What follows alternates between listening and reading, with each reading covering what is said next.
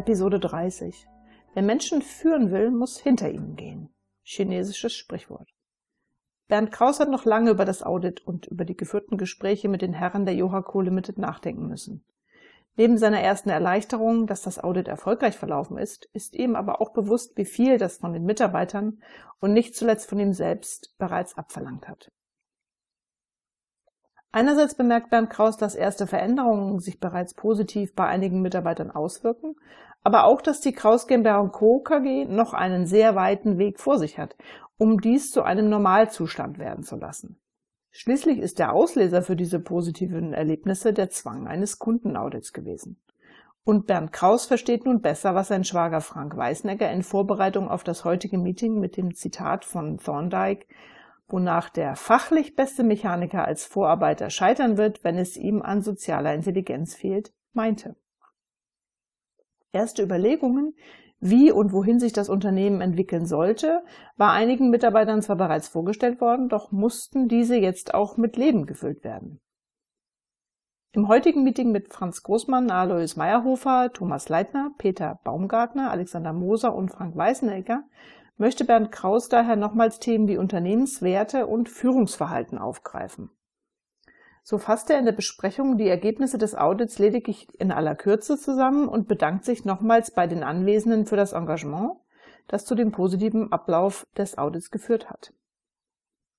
Zudem bittet er die am Meeting teilnehmenden Mitarbeiter, seinen Dank auch an die weiteren Kolleginnen und Kollegen zu übermitteln, ohne denen deren Mitwirkung dies alles ebenfalls nicht möglich gewesen wäre. Er hat sich bereits bei dem einen oder anderen bedanken können, jedoch noch längst nicht alle persönlich gesprochen.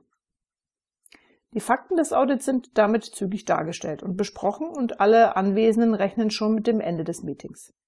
Da stellt Bernd Kraus nach vorheriger Absprache mit Frank Weißnegger zur Überraschung der Anwesenden noch folgende Frage. Ich möchte gerne wissen, wie es euch die letzten Tage und Wochen ergangen ist, was dies mit euch gemacht hat und wie es euch jetzt geht. Noch während er diese Frage formuliert, bemerkt er die fast ungläubigen Blicke der Teilnehmer und besonders ähm, die geringschätzige Miene eines Franks Großmanns.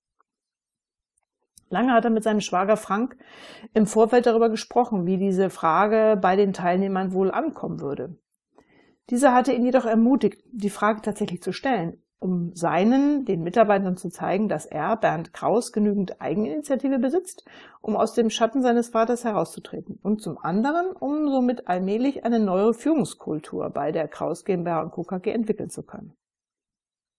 Alexander Moser macht den ersten Anlauf und bringt es zum Ausdruck, dass ihm erst durch die Erstellung des Schulungsplans bewusst geworden ist, wie umfangreich und vielfältig die Qualifizierungsbedarfe eigentlich sind.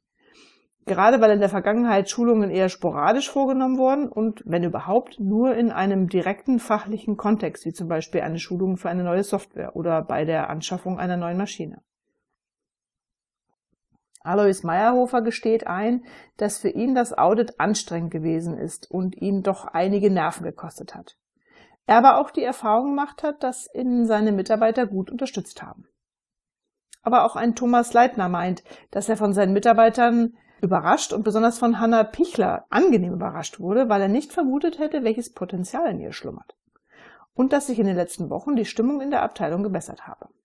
Auch wenn jeder wohl wisse, dass die Kraus GmbH KKG damit alleine noch nicht über den Berg ist. Erst der Meierhofer und jetzt auch noch der Leitner. Franz Großmann kann sich nicht mehr länger beherrschen, hat er sich doch die letzten Tage und Wochen von diesem Unsinn genügend anhören müssen.